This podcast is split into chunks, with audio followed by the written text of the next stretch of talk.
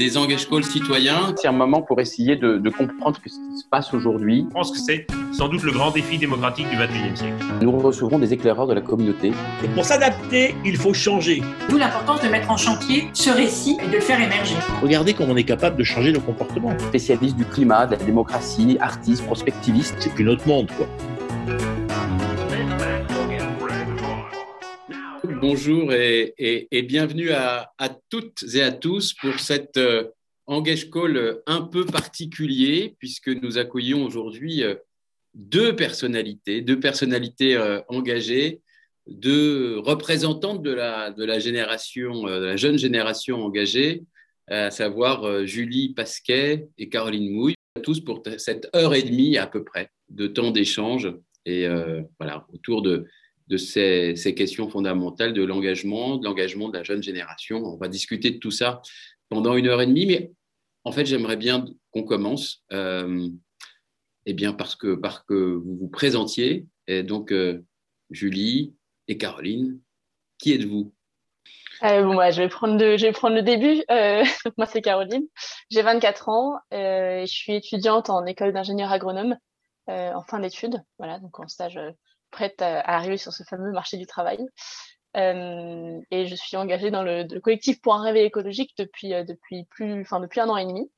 Euh, et voilà, peut-être qu'on peut présenter un peu rapidement nos associations. Si tu veux, si tu veux, oui.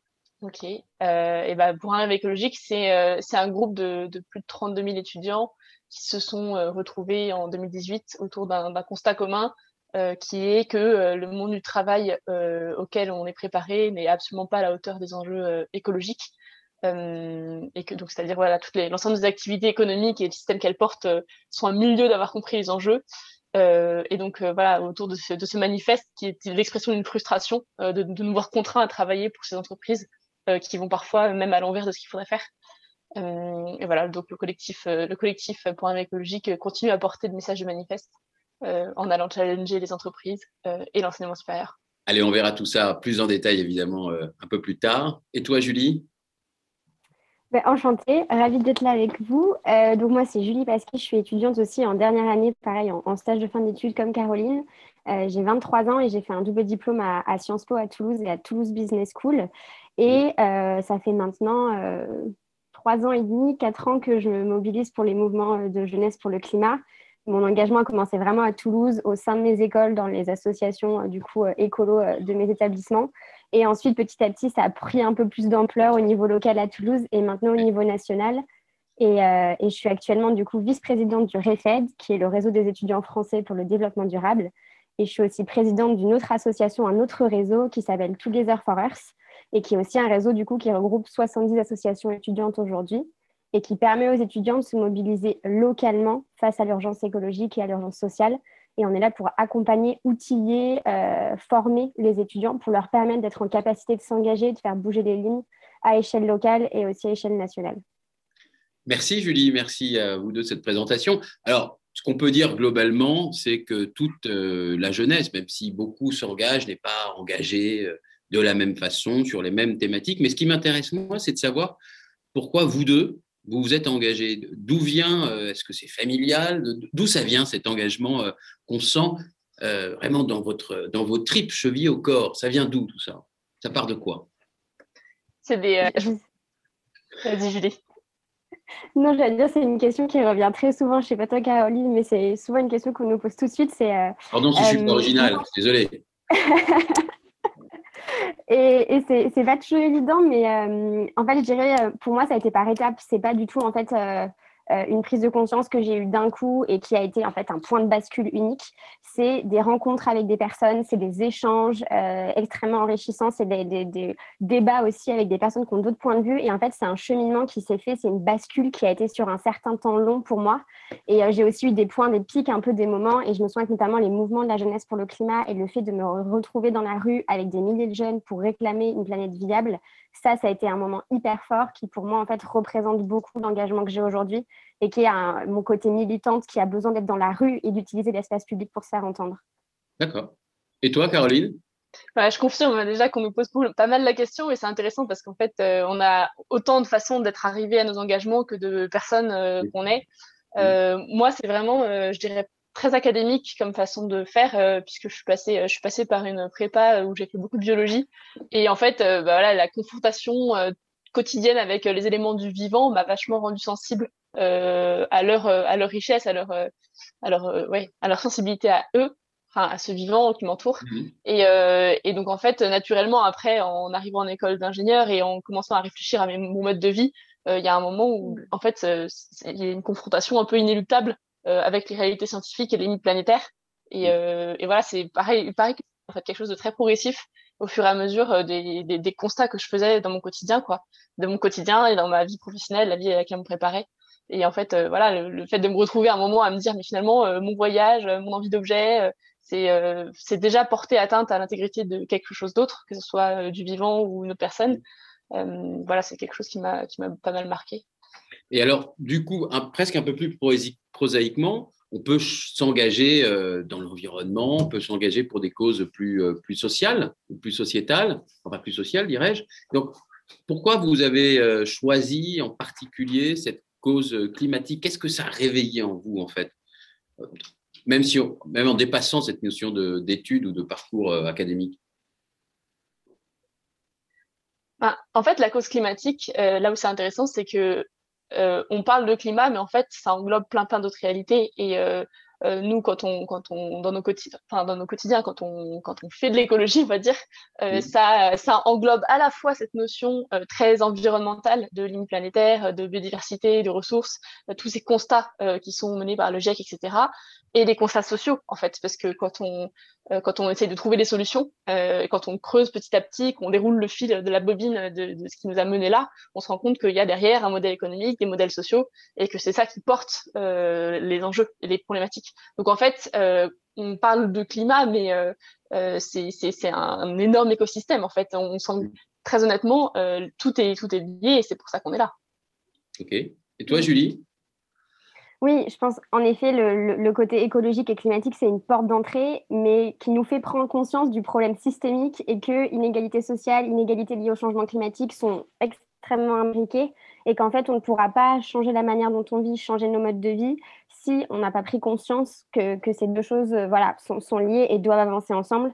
Donc en fait, moi, c'est vrai que ça a été ma porte d'entrée, la question climatique, mais qui m'a ouvert à un panel d'autres combats qui sont aussi les questions de féminisme, les questions euh, d'inégalité sociale, les questions d'inclusion, qui sont euh, finalement aujourd'hui tout un combat global qu'on porte tous et toutes. Et, c'est vrai que j'ai du mal en fait à séparer et à, à, dire en fait ce sont des combats différents. Non, en fait, on se bat juste pour la justice climatique, la justice sociale, et c'est un seul combat par lequel on a des, points d'entrée différents. Et quand tu parles, par exemple, de, l'engagement euh, féministe, en quelque sorte, euh, est-ce que tu, veux parler d'écoféminisme? Comment tu fais le lien entre, la, question féministe euh, et de la diversité homme-femme enfin, et, ton, engagement écologique? Bah, y a, en effet, il y a, des choses qui sont très imbriquées comme la question de l'écoféminisme et qui sont liées en fait au, système de domination qu'il existe aujourd'hui. Euh, notamment de domination des hommes sur les femmes, de domination de l'homme sur la nature. Et en fait, c'est tout ce système-là qu'on critique et qu'on vient essayer en fait de, de, bah, déficeler et de, transformer. Donc euh, évidemment que c'est profondément lié. Et si on veut incarner le changement, il faut aussi incarner d'autres formes de, vivre ensemble et de commun qu'on n'a pas assez aujourd'hui. Et du coup, comment toutes les deux vous, vous caractériseriez cet engagement? Il est, il est politique, il est euh, lié à vos études? On reviendra plus tard, évidemment, dans la discussion sur ce que ça veut dire concrètement et ce que vous faites au jour le jour euh, dans vos engagements respectifs. Mais, mais qu'est-ce que, comment vous le caractériseriez? Parce que on peut militer, je vais être caricatural, on peut militer en allant voter, euh, on peut s'inscrire dans une forme un peu classique de syndicat, de parti politique. Vous, vous avez choisi d'une certaine façon, une autre voie non. Pour, comment vous le caractérisiez, je vais y arriver, cet engagement? Bah, en fait, même en ayant choisi une autre voie qui est euh, la voie associative et, euh, et en utilisant les moyens étudiants qu'on a à notre portée, euh, ça reste des engagements éminemment politiques. ça ne veut pas dire qu'ils sont partisans. On n'a pas forcément nos cartes dans les partis. ça ne veut pas dire qu'on va aller voter ELV parce qu'on a décidé que c'était eux qui représentaient l'écologie ou pas. Mais, mais c'est éminemment politique parce que c'est parce qu'on questionne les choix de société et qu'on questionne le vivre ensemble. Donc, donc en fait, on se sent pas du tout déconnecté de ces de ces combats, on, on, pourrait dire des combats d'adultes, enfin les combats du monde politique, en ayant en étant dans nos associations, on, on, on en fait partie intégrante. D'accord. Et je dirais même, pour compléter, parce que je suis totalement d'accord avec ce qu'a dit Caroline, c'est même, enfin, c'est un engagement un peu existentiel. Euh, c'est de se dire, en fait, on se lève tous les jours, on se bat tous les jours pour vivre dans une planète viable et dans un monde à, peu près soutenable et en tout cas souhaitable demain. Donc, en fait, j'ai l'impression que ça fait, ça fait partie de nous, en fait, aujourd'hui. Et, et, et, et voilà, c'est, je sais pas, enfin moi je me définirais plus aujourd'hui sans cet engagement-là. Il fait partie de notre combat et, et pour euh, voilà pour tout ce qu'on a défendu avant, mais euh, c'est politique, euh, c'est et c'est au-delà de ça quoi. C'est aussi une question de, de, vie et de choix de vie, je pense. Vous avez été, vous savez quoi, vous n'avez pas été assez précise. Non, je plaisante, mais Camille Pichot nous dit j'ai encore du mal à faire le lien entre féminisme et écologisme, à part l'analogie entre la lutte contre l'oppresseur, entre guillemets, qui pourrait être l'homme sur le climat et l'homme avec un grand H et puis l'homme avec un petit H sur la femme. Est-ce que vous pouvez un peu, euh, quelque part, je ne sais pas comment, aider Camille dans cette question, dans cette interrogation? Je ne suis pas une experte non plus de l'écoféminisme, mais euh, bah, en fait, enfin, je pense que c'est revenir à la définition de ce mouvement-là, qui est que les femmes se sont rendues compte qu'il y avait du coup une oppression euh, de la part des hommes sur elles, et que les hommes aussi majoritairement avaient une oppression sur le vivant, sur la nature, sur l'extraction des ressources, et qu'en fait, euh, du coup, tout ça était lié à un système capitaliste aujourd'hui et extractiviste extrêmement fort, et qu'il fallait en fait déconstruire nos postures en tant qu'humains, nos postures vis-à-vis des uns des autres, en tant qu'êtres humains, mais aussi vis-à-vis des êtres, enfin, du vivant en général, et qu'en déconstruisant ces postures-là, on arriverait en fait à un système qui serait plus égalitaire et euh, avec moins de domination. Donc, je ne sais pas si ça, voilà, si ça répond exactement, mais il y a plein de livres géniaux et d'écoféministes qui expliqueront ça, expliqueront ça mieux que moi. Mais, euh, mais en tout cas, c'est hyper intéressant de déconstruire en fait nos, nos, modèles de société aussi au prisme des dominations qu'on a. Qu'on subit. Euh, d'ailleurs, merci à Théophile qui a mis un lien d'un article de Bon Pote, le média qui monte, et euh, sur cette question de l'écoféminisme. Euh, alors, en fait, quand on a commencé à, discuter, on se connaît un peu, euh, l'idée, ce n'était pas forcément de vous inviter simplement parce que vous êtes deux jeunes filles, parce que vous êtes jeunes, parce que vous êtes représentante d'une, évidemment, d'une, nouvelle génération qui, qui, fait les choses probablement un peu différemment, mais aussi simplement pour ce que vous représentez en tant que, personne et singularité. Pour autant, euh, il y, a une question qui me, qui me turlupine, c'est-à-dire que on, on, a, pas mal énoncé en préparant, les questions, en préparant euh, et en invitant les personnes à se connecter, mais globalement, on a tendance à dire la jeunesse, un tel, la jeunesse fait ci, la jeunesse fait ça, etc. Moi, il me semble qu'il y a autant de jeunesse que de boomers. On a vu la réaction euh, récemment à une publicité de 2LV qui a fait scandale, et je trouve à juste raison. Euh, on a fait, nous, une étude sur, euh, Engage sur l'engagement dans les boîtes des jeunes et des plus seniors, et on était surpris que sur quelques questions, les seniors étaient plus engagés, en fait, finalement, parce que pour les jeunes, c'était peut-être plus compliqué, parce que la sécurité était évidemment plus complexe, financière, etc. Vous qui fréquentez cette génération, alors, une partie de cette génération, à travers les grandes écoles, l'univers, ça ne représente pas tout, bien évidemment, mais comment vous la caractériseriez? Est-ce qu'elle est vraiment si engagée que ça? Est-ce qu'elle s'engage par le clic? Est-ce qu'elle fait vraiment des, actions construites euh, et, impactantes? En fait, c'est marrant, c'est une question aussi qu'on nous pose, euh, qu'on nous pose souvent. Enfin, en tout cas, une, une, ouais, un challenge qu'on nous met de nous dire finalement, vous n'êtes pas si nombreux que ça à agir et en fait, euh, je pense que on serait étonné euh, du nombre de conversations et du nombre de nos amis, de nos proches, de nos entourages euh, qui se tournent vers nous et avec qui on dialogue à la fois pour parler d'écologie, pour poser des questions, pour partager un peu nos désarrois et, pour faire part de nos idées en fait. Et, l'action n'a pas, enfin, sur le range de l'action, si on met une échelle d'impact, il y a le plus petit et le plus grand, et mmh. euh, tout le monde n'est pas obligé d'être à 10 en termes d'impact, c'est-à-dire que tout le monde n'a pas vocation à aller s'afficher euh, en place publique et à crier haut et fort sur à quoi il croit en fait. Son les engagements des étudiants peuvent être très invisibles et pourtant très impactants dans leur cercle d'influence. et ça, c'est quelque chose dont on parle pas assez en fait. Et donc, quand tu, quand tu parles de de caractériser l'engagement, euh, moi, je, dirais un peu quelque chose comme en puissance, en fait. C'est-à-dire qu'on est une majorité euh, à, se, à sincèrement se poser ces questions-là. ces questions, à être face à notre éco-anxiété, à, avoir énormément de doutes sur, sur là où on va. on n'a pas tous trouvé notre mode d'action, mais en tout cas, on est beaucoup à le chercher. Mmh. Et toi, Julie, tu répondrais la même chose? Ouais, je répondrais la même chose. Je répondais qu'il y a des jeunesses, et je, suis, je pense que c'est très important d'insister sur ça, sur le fait qu'on ne prétend pas représenter toute la jeunesse, toute sa diversité, euh, euh tout, tout, toute sa force aussi, et toutes les choses très positives qu'elle qu'elle engage et qu'elle amène. Mais, hum, mais, mais, je pense que le sujet important, c'est comment est-ce qu'on s'engage et quels sont les panels et le, le panel incroyable de manières de s'engager et certaines qu'on ne voit pas du tout. Et euh, je suis d'accord avec Caroline sur le côté des relations interpersonnelles, de faire bouger ses parents et ses grands-parents sur des tout petits sujets au quotidien. Mais ça, c'est de l'engagement. Ça, ça a aussi un impact. Et on est de plus en plus nombreux et nombreuses à, s'engager là-dessus. Je pense que les mouvements de jeunesse pour le climat aussi ont quand même révélé à quel point la jeunesse peut faire bouger les lignes et a fait monter le sujet dans le débat public, à quel point on a aussi un pouvoir citoyen je pense qu'il y a un vrai enjeu aussi à, de repolitisation et de, de beaucoup de jeunes aussi sont très politisés, vont pas forcément voter parce qu'on voit dans, les urnes, mais sont très politisés et s'intéressent à ces questions-là. Donc, euh, je pense qu'il y, y, a aussi un gros mythe autour de cette petite jeunesse engagée dorée et qui est en fait beaucoup plus large que ça. Et nous, on cherche aussi à aller toucher des cercles qui le sont moins aujourd'hui et à inclure euh, notamment d'autres cercles d'étudiants et de jeunes euh, vers ces engagements-là parce qu'ils les portent, qu'ils nous portent et qui nous rendent heureux et heureuses aussi. Je pense qu'il y a aussi un gros enjeu de dire que l'engagement, il, nous construit et il nous fait grandir, il nous fait évoluer et il nous fait du bien. quoi. Sergent, une question de Valentin, quand tu dis euh, on veut faire grandir les cercles, ça veut dire quoi? À qui? C'est qui ceux qui ne sont pas dans les cercles aujourd'hui?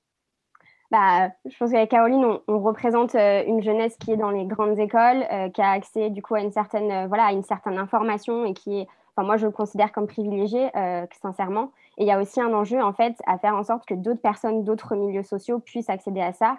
Nous, là, on va lancer une stratégie avec une de mes associations pour aller chercher les étudiants en BTS et en DUT, parce que les étudiants en Bac plus 2 sont complètement sous-représentés dans nos mouvements, alors qu'il y a une jeunesse qui est prête à s'engager, qui est prête à faire des choses. Et ces jeunes-là, il faut leur donner cette envie et aussi les capacités et les formations pour qu'ils puissent s'engager.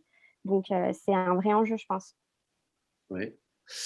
Alors, évidemment, quand on parle de ces sujets, euh, il me semble qu'on en vient, euh, ce qu'on disait en filigrane là-dedans, à, à, quelque part opposer presque les générations. Ce qui me semble évidemment, vous l'avez compris, pas forcément la bonne stratégie. Et tous les boomers ne sont pas des, des vieux cons à mettre, euh, euh, je dirais, euh, à la poubelle. Mm. Certains peut-être, mais pas tous. Et du coup, qu'est-ce que vous pensez de cette, cette opposition? Comment vous, vous, vous voyez un remède à ça? Et puis, deuxième question, c'est finalement qui est liée, c'est que quelque part, il y en a même qui disent ils sont bien gentils les jeunes, mais malheureusement pour eux, dans 10 ans, ce sera trop tard. Donc, euh, si on les attend, on est foutu. Je caricature parce que vous avez une influence, etc., euh, citoyenne, sociétale, etc. Comment vous réagissez avec cette question de la multiple générationnalité, etc. Bah, à, point de écologique, c'est exactement, euh, enfin, tu as repris pratiquement mot pour mot un des, un des messages qu'on dit, c'est que on n'a pas le temps d'attendre 20 ans d'être aux manettes euh, des entreprises, euh, donc des systèmes économiques, des systèmes politiques, pour que les choses aient changé, ça sera trop tard.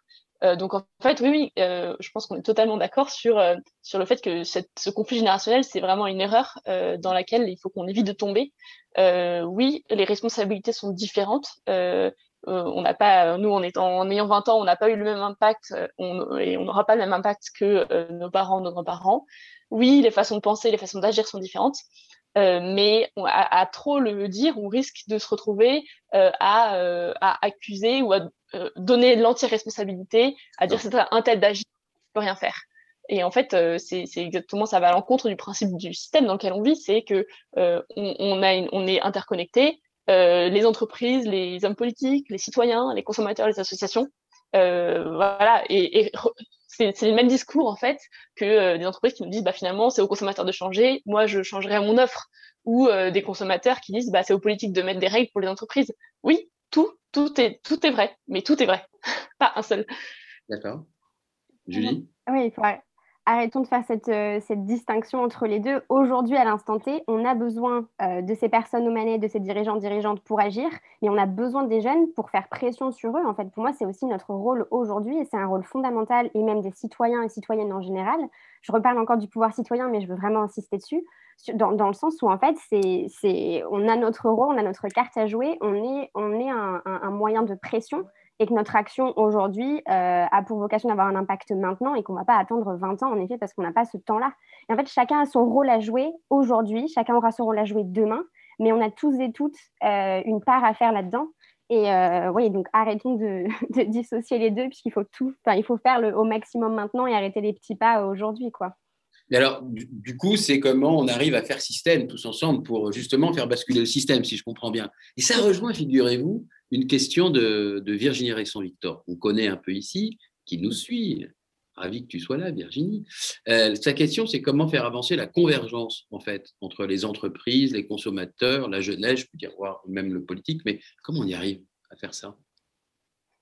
Il y a une espèce de fausse idée comme quoi euh, tout le monde s'accuse mutuellement en fait euh, ce qui est bah, ce qui est faux euh, c'est-à-dire que les, les jeunes qui, qui arrivent en entreprise qui arrivent sur le monde du travail euh, sont pas forcément dans la posture de dire vous avez fait mal euh, on fera mais, mais, mais dans la posture de dire on fera collectivement euh, différemment et donc à partir du moment où, toutes les générations ou tous les modes d'action et toutes les personnes, tous les types d'organisations euh, décident de, de s'ouvrir aux propositions des autres et de dialoguer. Et, et au lieu de prendre ces propositions-là comme des euh, risques pour leur existence, de les prendre comme des opportunités pour être différents en fait.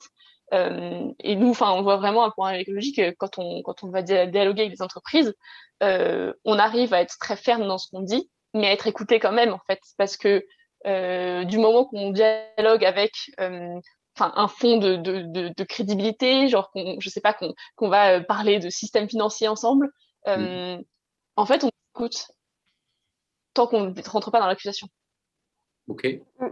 Oui, d'être dans le, du constructif en fait. Comment est-ce qu'on met en œuvre nous On a plein de moyens d'action différents. Mais je pense que beaucoup ont du coup euh, une vocation à être constructifs. Moi, je le vois par exemple avec la loi climat. On s'est mobilisé très récemment, majoritairement beaucoup de jeunes sur la loi climat pour essayer de la rendre beaucoup plus ambitieuse. Et on s'est rendu compte que, bah, en fait, on pouvait euh, interpeller les députés sur Twitter et, et avoir des rendez-vous avec une trentaine de députés sur 15 jours pour discuter de la loi climat et pour leur dire que on voudrait tels amendements, qu'on voudrait rehausser la loi sur la question de la rénovation énergétique ou euh, sur l'interdiction de la pub. Et en fait, on a ce pouvoir-là de pouvoir échanger avec eux et on a ce pouvoir d'influence et qui est constructif, en fait, parce qu'on est, on, est écouté. Et ça, je pense, c'est aussi une grosse force qu'on a, cette posture de, de, de, savoir rendre les choses constructives et aussi en coopération, qui peut être ferme, comme le dit Caroline, et je suis totalement d'accord sur le fait qu'on est très ferme sur nos positions et sur ce qu'on réclame, mais qui n'empêche pas le dialogue et la co-construction. Et qu'en fait, il faut aussi avancer comme ça et qu'on n'avancera pas que dans l'affrontement frontal tout le temps, qu'il y a des rapports de force, mais qu'il faut les utiliser stratégiquement. Mais est-ce que vous avez l'impression, du coup, vous êtes impressionnant toutes les deux, mais euh, est-ce que vous avez euh, l'impression d'être écouté au sens profond du terme? Parce que écouter d'une oreille et puis continuer à agir de l'autre, c'est pas pareil que d'écouter et de dire oui, bon, là, il faut qu'on se bouge.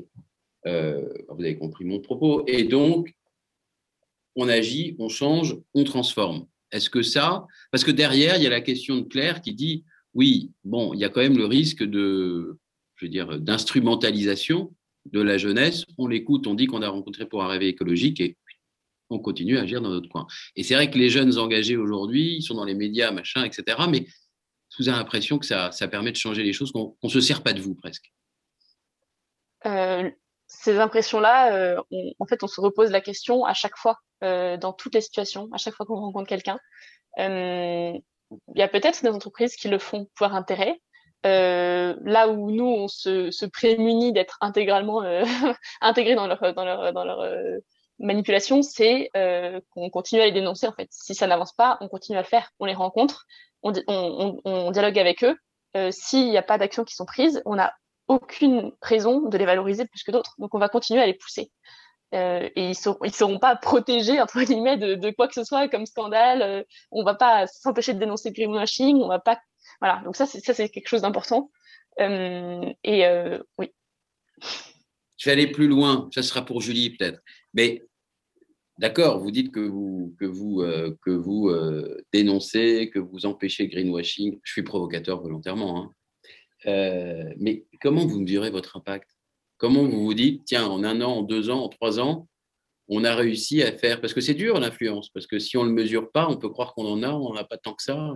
Donc, comment vous mesurez, et surtout que c'est un, c'est après nécessaire, c'est aussi un peu à la mode ce, mot de mesure d'impact, mais comment vous mesurez votre impact, savoir si vous avez été efficace ou pas? Ah hmm. Je pense qu'il y, a plein de moyens et pour moi, ça dépend vraiment des projets, des stratégies, mmh. comment on est des exemples. et des objectifs. Typiquement, bah, je vais reprendre la loi climat, mais c'est un peu mon quotidien en ce moment et on, a quand même, on s'est beaucoup mobilisé sur ce sujet. Euh, première chose qu'on arrive à mesurer, c'est notre montée en compétences. Je n'ai jamais ah, autant gagné en compétences en quatre mois sur euh, une mobilisation et sur un projet, que ce soit en termes de plaidoyer, suivi de la loi, euh, suivi législatif, rédaction d'amendements, interpellation des députés, niveau local, niveau national, mobilisation, rendez-vous avec les députés. Enfin, c'était absolument incroyable. on en est arrivé à aller même, enfin voilà, avoir des empêchages. On a été empêché de manifester. On a réclamé un recours auprès du tribunal qu'on a gagné pour pouvoir remanifester. En fait, on, on a eu cette montée en compétences incroyable d'un nombre incalculable de jeunes qui se sont emparés de ça, qu'on a formé, qu'on a réussi à amener à, pouvoir agir concrètement. Et ça, pour moi, euh, c'est extrêmement fort. Et la deuxième chose qui est aussi importante, c'est le nombre de personnes qui nous rejoignent, qui rejoignent les rangs de nos associations, qui rejoignent les rangs de nos réseaux. Ça, on peut aussi le mesurer et c'est quelque chose qui grandit de plus en plus et c'est évident, quoi. Et après, pour compléter, euh, on a quand même un certain nombre de signaux forts euh, dans le monde économique. Euh, je, pense notamment à, la DG d'Engie qui euh, parlait au MEDEF euh, du fait que maintenant, en entretien d'embauche, ces recruteurs avaient parfois l'impression de passer l'entretien à la place des candidats tellement les candidats posaient de questions, étaient pertinents et poussaient, poussaient pour avoir les réponses qu'ils souhaitaient en fait. Euh, donc le, du côté de, de l'emploi et de, de, ouais, de l'intégration des jeunes dans le monde du travail, euh, il y a des vrais signaux qu'on voit et qui sont des, enfin qui sont témoignés, dont, dont, dont, dont les entreprises témoignent en fait. Après euh, que le système économique derrière bouge, ça c'est une autre histoire. C'est plus long, ça prend un peu de temps, puis on est beaucoup à s'en occuper et beaucoup à être à la fois parfois enthousiaste et parfois dans la frustration. Oui, bien mm. sûr. alors j'aimerais qu'on revienne un peu plus précisément, parce que vous avez beaucoup d'actions.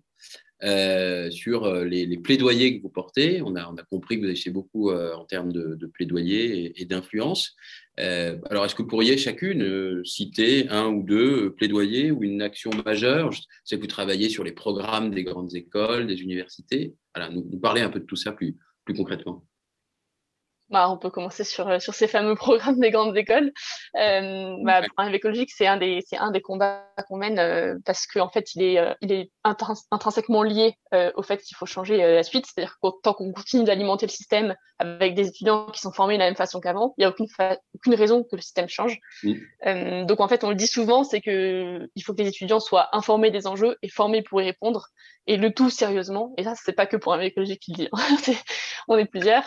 Qu'est-ce que ça veut dire d'être formé? Ça veut dire euh, que les étudiants sont capables de comprendre euh, les mécanismes physico-chimiques euh, à l'œuvre dans, le dérèglement climatique, qu'ils ont une idée des ordres de grandeur, des, enchaînements de causes à conséquences. Ça veut dire qu'ils sont capables de comprendre les liens entre ces dérèglements et nos activités humaines, donc de l'ensemble de nos activités. et ça veut dire qu'on doit être en mesure d'y apporter des réponses sérieuses et éclairées. Euh, donc dans chaque cursus spécialisé, euh, par exemple en finance verte, en économie, en comptabilité carbone, mais aussi de façon transversale, euh, puisque puisque voilà, on fonctionne. le but c'est quand même de dépasser les silos et d'être transdisciplinaire dans nos réponses qu'on apporte. Donc ça c'est un des un des gros combats. Enfin c'est pour présenter un peu le, les enjeux de l'enseignement supérieur. Après la façon dont ça se dont ça se décline. bah il y a plein il y a plein de modes d'action différents. le premier c'est quand même les étudiants au sein de leurs établissements euh, qui eux se mobilisent beaucoup pour euh, participer euh, au changement à la fois méthode et contenu de leur programme. il y a des centaines d'étudiants dans tous les établissements qui, qui se parlent, qui dialoguent avec, leurs enseignants à ce sujet-là. il y a aussi la question de, de des institutionnels qui encadrent l'enseignement supérieur, que ce soit le ministère d'enseignement supérieur, les conférences, la conférence des grandes écoles, etc., qui donnent des cadres aux établissements, qui donnent des cadres au programme, et euh, avec eux, euh, il y a beaucoup de questions de quels sont les leviers à, à, à, comment dire, à lever pour, euh, pour permettre aux établissements cette libération cette respiration et qu'ils puissent changer leur programme. Alors, je, je réagis là-dessus. J'ai été enseigné pendant une semaine récemment dans une grande école de management. Je dirais pas laquelle. Euh, et voilà, j'avais un programme autour de toutes ces questions de transition, de défis du 21e siècle, etc. Et été éberlué de voir que euh, sur les 25 euh, qui, avaient choisi ce cours, hein, euh, et c'était les troisième années, il y en avait cinq qui s'y connaissaient un tout petit peu, enfin profondément un peu, ou qui étaient engagés dedans. les 20 autres, j'avais l'impression qu'ils, peut-être que j'étais pas, aussi patient que je le souhaitais, mais enfin, ne se sentaient pas très investis. Puis surtout, les cinq qui l'étaient nous ont dit c'est la première fois qu'on entend ça. et ils étaient en troisième année. C'est la première fois qu'on, que dans le cadre de cours, on, se pose ces questions-là et globalement, on essaye de faire changer. Ça ne marche pas du tout. Qu'est-ce que vous en pensez? Ça avance un petit peu, ça avance pas du tout. Qu'est-ce qui freine en fait finalement? Pourquoi ça marche pas mieux? C'est à cause des profs, c'est à cause de l'administration. Allez, on se lâche, on dit les choses. Il y a plein, plein, plein de raisons. Euh, on, a le temps, on va les lister. non, Claire, on ne pas quelle école. C'est une grande école qui est plutôt dans, l'ouest de la France. Allez. Il y, a un, premier blocage qui est, euh, qui est, quand même euh, assez notable, c'est les, les, freins idéologiques. Euh, là, je vais parler un peu euh, spécifiquement, mais que ce soit en école d'ingénieur ou en école de commerce, euh, on est dans certains paradigmes qu'on continue à nous enseigner euh, et dans lequel les, les enseignants qui, qui, nous enseignent ont grandi, continuent à travailler, et eux, ils ont voilà beaucoup de difficultés à s'en sortir en école d'ingénieur quand on quand on nous demande de sortir de cet idéal techniciste de comme quoi il y aurait une solution technique à apporter à chaque problème.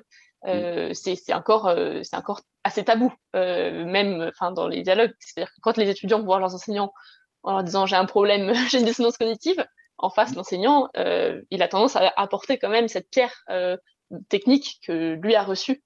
Ça c'est un, un, énorme frein. Donc c'est la formation des enseignants un premier frein. Il y a pour compléter sur ça et sur les questions aussi un peu plus systémique. Il y a aussi des soucis dans ces écoles, notamment en école de management, puisqu'en plus, euh, j'ai fait une école de commerce. La ah, question grave, tu t'excuses, moi aussi. Oui. Euh, la, question des classements. En fait, d'aujourd'hui, en fait, on classe les écoles en fonction de certains critères qui ne sont pas du tout les critères que nous, on prône dans le monde de demain, qui ne sont pas du tout la formation aux enjeux écologiques, à la transition écologique et au dérèglement climatique. Quoi. Donc, mm. en fait, aussi, vu qu'elles ne sont pas évaluées sur ça, c'est pas forcément une priorité pour elles parce qu'elles visent aussi ce classement et à monter euh, voilà, à monter le classement. Donc ça, c'est aussi un... Il y a des groupes de travail chez les jeunes, chez les étudiants qui travaillent sur la question des classements. Et je sais que Caroline euh, bosse beaucoup sur ces sujets euh, par rapport à ça. Ça, c'est un vrai, un vrai problème. Un autre souci, je pense aussi pour les jeunes, c'est le fait de, de, se retrouver et de ne pas se sentir seul. Moi, c'est aussi quelque chose que j'ai beaucoup retrouvé auprès des étudiants qui se retrouvent dans ces écoles, qui sont un peu en dissonance cognitive et qui se sentent extrêmement seuls, qui ne savent pas à qui en parler, qui se retrouvent avec qui se retrouvent un peu perdus. Et, moi, et nous, je pense qu'avec nos associations, on essaye de contrer ça, de dire vous n'êtes pas seul, on est aussi là, on est plein à se poser les mêmes questions, on va y réfléchir ensemble et on va y aller collectivement. Parce que cette force du collectif, elle est extrêmement puissante. Euh, donc, je pense qu'on le voit tous les jours. Et il y a un enjeu à aller chercher ces personnes-là qui sont en train de basculer pour les accompagner. Parce que ça s'accompagne, en fait, le fait de basculer, ça peut être très violent. Et il faut, euh, je pense, avoir des structures. Et, nous, on est aussi, on essaye en tout cas d'être là pour les, amener, leur montrer le côté positif de cette prise de conscience. Donc, euh, Oui, je suis d'accord avec ça. Mais en fait, il faut qu'on aille plus vite. Donc, en fait, quand vous allez voir les directeurs de ces écoles euh, ou de ces BTS ou UT, peu importe leur, leur, niveau, leur forme, Bac plus 2, Bac plus 5, mais pourquoi ils ne bougent pas, en fait? Ils ne vous comprennent pas, ils n'entendent pas, ils sont c'est leur euh, système cognitif qui, euh, qui dysfonctionne parce que c'est pas ce qu'ils ont appris et c'est pas ce qu'ils ont prôné, même pendant 40 ans, il faut se mettre à leur place. Bien sûr qu'il y a un fond de ça. Euh, il y a un fond de ça dans tout, mais dans toute action. Enfin, que ce soit là, on parle d'enseignement supérieur, mais c'est le même problème avec nos hommes politiques, c'est le même problème, enfin, nos hommes et femmes politiques, c'est le même problème avec nos hommes et femmes économiques. C'est les écoles, ils n'ont pas les administrateurs, ils n'ont pas les actionnaires derrière. Non, mais au fond, il y a une question d'appropriation émotionnelle et de, et de, compréhension des enjeux.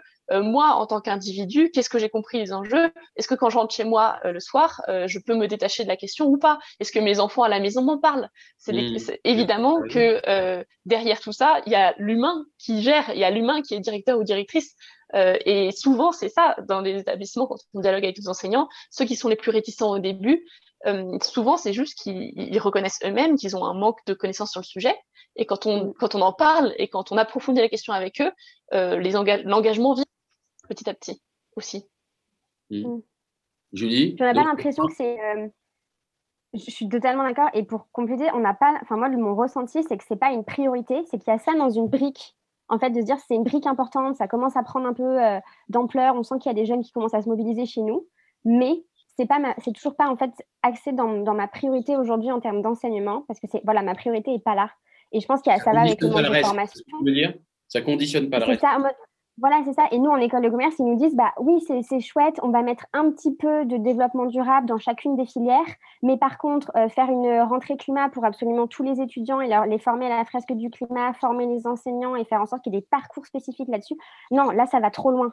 En fait, c'est encore la politique des petits pas et de se dire, on a ça en tête, on garde ça, mais on, y va petit à petit. Alors qu'en fait, nous, on aimerait que ça change radicalement plus vite, mais euh, il y, a ce côté-là aussi, je pense, qui joue. Et ça fait peur un peu. Je pense que ça bah fait peur très honnêtement aux enseignants. Enfin, ça fait peur à tous les à tous ces membres des administrations et des établissements parce que parce que c'est un, chantier énorme et que se sentir responsable d'une petite part de la chose, euh, c'est pas enfin comment dire, c'est pas évident d'aligner le fait que j'agis et que mon action est suffisante et, est déjà énorme par rapport à, à mon échelle mmh. euh, avec euh, l'ampleur de ce qu'il faudrait faire en fait. Et donc, quand on voit l'ampleur de ce qu'il faudrait faire et qu'on se le prend en pleine face, la première réaction, c'est de dire, oh là là, je vais pas trop m'en approcher. Hmm. Mais alors, j'avais posé la question sur, euh, à, sur la, Caroline sur les, les, formes de plaidoyer. Est-ce que Julie, toi, parce que là, on a vu les écoles, ce que vous essayez de bouger, est-ce que tu pourrais me mettre en avant ou, expliciter une autre forme d'action de, de, que, vous, que vous mettez en place au, au RIFID, par exemple? On dit refeed, on dit refed On dit le refed. refed. Mais il euh, n'y a pas de problème.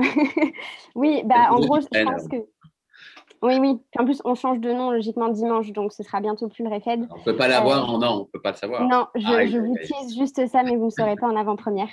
Euh, mais oui, non, je pense que ça complète beaucoup en fait ce que fait pour un réveil écologique parce qu'on travaille beaucoup ensemble. Au REFED, notre plaidoyer, c'est de dire qu'on aimerait que 100% des étudiants soient sensibilisés, formés et engagés sur les sujets. Donc, vaste sujet, on n'y est pas encore, ça je pense qu'on est tous et toutes conscients.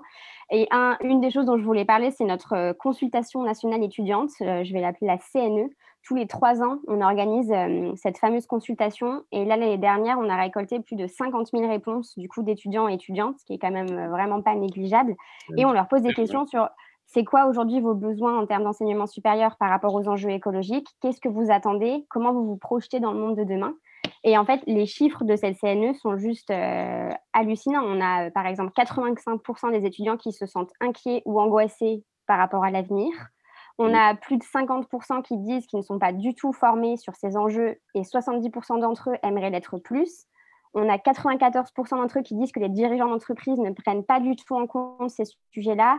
Pareil pour les médias, pareil pour les hommes politiques. En fait, il y a des vrais chiffres qui montrent et qui peuvent prouver en fait qu'il y a une vraie volonté, une vraie demande de la part du monde étudiant sur ces sujets. Et nous, c'est un, moyen hyper fort de faire du plaidoyer aussi après auprès des ministères, auprès de la conférence des grandes écoles en leur disant mais en fait il y a tant d'étudiants il y a un pourcentage énorme d'étudiants qui réclament ça.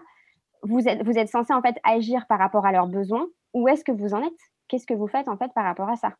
Donc il y a pour moi en effet le, fait d'avoir des chiffres et de quantifier ça ça va avec le reste des actions de plaidoyer qu'on mène au quotidien et, euh, et qui sont hyper utiles et qui nous permettent de la crédibilité aussi euh, et je sais que bah, du coup, pour un réveil écologique, font aussi ce genre de, ce genre de choses aussi dans les établissements. Ils ont des chiffres et on quantifie ça pour, euh, pour avoir des preuves. Si vous voulez bien, moi je vous sens vraiment là, vous êtes dedans. Quoi. Et je trouve ça fantastique. Moi, je n'étais pas aussi engagé, ou différemment à votre âge. Et donc, je trouve que ce que vous faites, euh, absolument merveilleux, utile, important, fondamental, etc., etc. Mais je voudrais qu'on fasse un petit break sensible. Alors, je ne vais pas vous demander de méditer, non. Mais quand même, euh, vous venez de parler d'anxiété.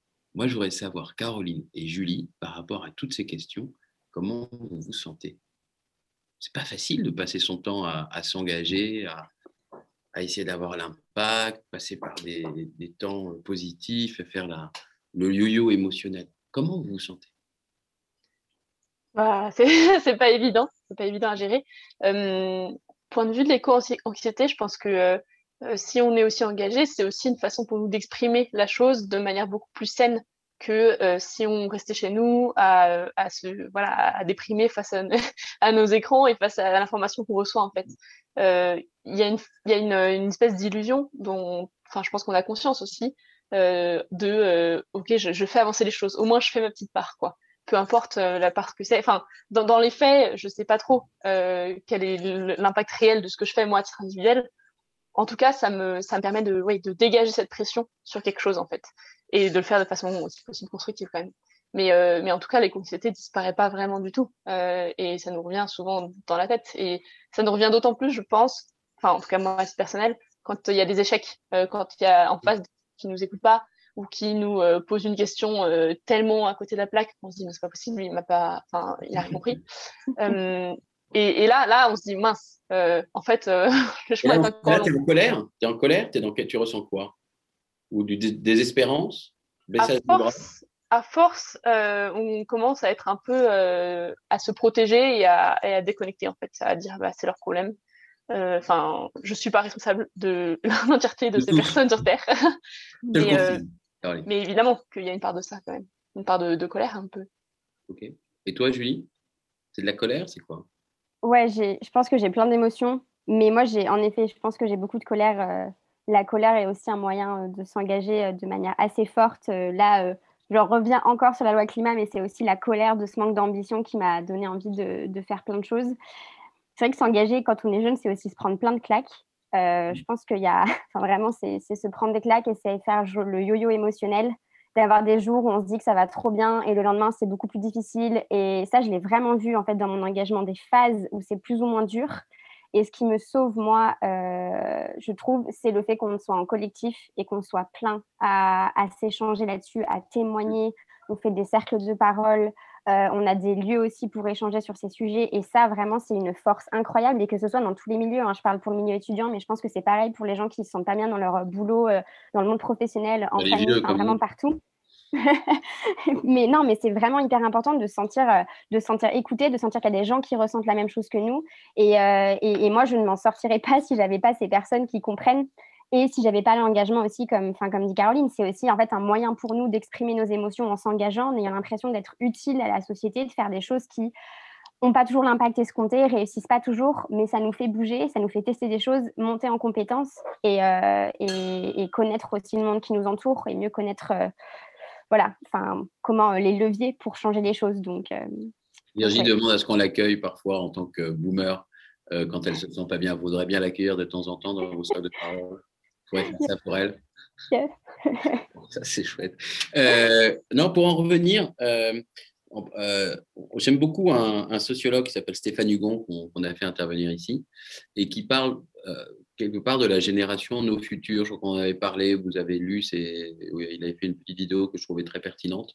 Vous vous reconnaissez vous, dans cette euh, définition d'une génération Nos Futurs? Parce que nos futurs, on va dire, euh, planétaires, c'est un peu triste, là, on va, on va, après on va se remotiver, mais nos futurs planétaires, la chute de la, la sixième, enfin, la, disparition de la biodiversité, euh, évidemment les, les, dérèglements climatiques, et puis la nos futurs, parce que finalement, vous, en tant qu'individu, qu'est-ce que vous allez faire dans 3-4 ans, tout ça, tout c'est compliqué. Et puis cette insécurité, ou peut-être cette, cette, euh, cette instabilité qu'il y a devant vous. Qu'est-ce que comment vous réagissez quand je vous dis euh, vous êtes les nouveaux punks, quoi, en fait, des années 90, mais dans les années 2000, 2020, c'est-à-dire les nouveaux, nos futurs? Ça vous parle? Moi, à titre personnel, je m'y retrouve totalement, oui. C'est exactement, euh, exactement le sentiment que j'ai de, de, naviguer à vue, en fait, d'avancer au jour le jour, petit pas par petit pas.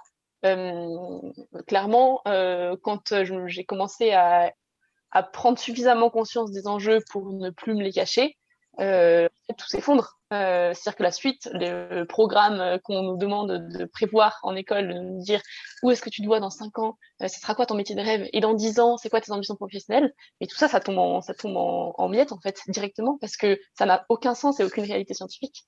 Donc il y a un, un moment où euh, on tombe de haut euh, et après euh, euh, il est il y a une forme d'apaisement vis-à-vis de ça. mais c'est un peu compliqué aussi. Il faut se sentir légitime à se dire en fait je vais vivre dans un monde où tout sera plus présent au sens temporel du terme. Il faudra que je vive plus Mm. au présent et donc que je sois plus adaptable, que je sois très réactive et que j'ai confiance en mes capacités et que je devienne super multitasking en fait, que je suis capable de que je sois capable de tout faire. Donc Parce un, un warrior de l'adaptation, quoi. Mais ça, ça fait peur aussi, non?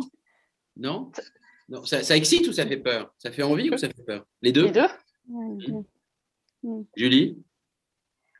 Hmm, ouais, ouais, non, c'est sûr. Moi, c'est vrai que la question que quand on pose la question pourquoi vous vous engagez, on se dit bah on s'engage aussi pour notre avenir, euh, pour essayer de, de, de, voir un peu le bout du, du, tunnel. Et, euh, et, en fait, on n'y arrive pas aujourd'hui. Enfin, c'est vrai que moi, j'ai trop du mal à me projeter, euh, à imaginer même le monde dans lequel on a envie de vivre. Nous, le monde qu'on prône, c'est hyper compliqué, je trouve, de se, de se l'imaginer au vu de tout ce qu'on a accumulé dans cette société actuelle j'ai ouais franchement je, je, pense que depuis que je suis engagée euh, moi qui suis quelqu'un qui me projette beaucoup de base euh, je savais exactement quel métier je voulais faire euh, à quel moment de ma vie ça ça ça.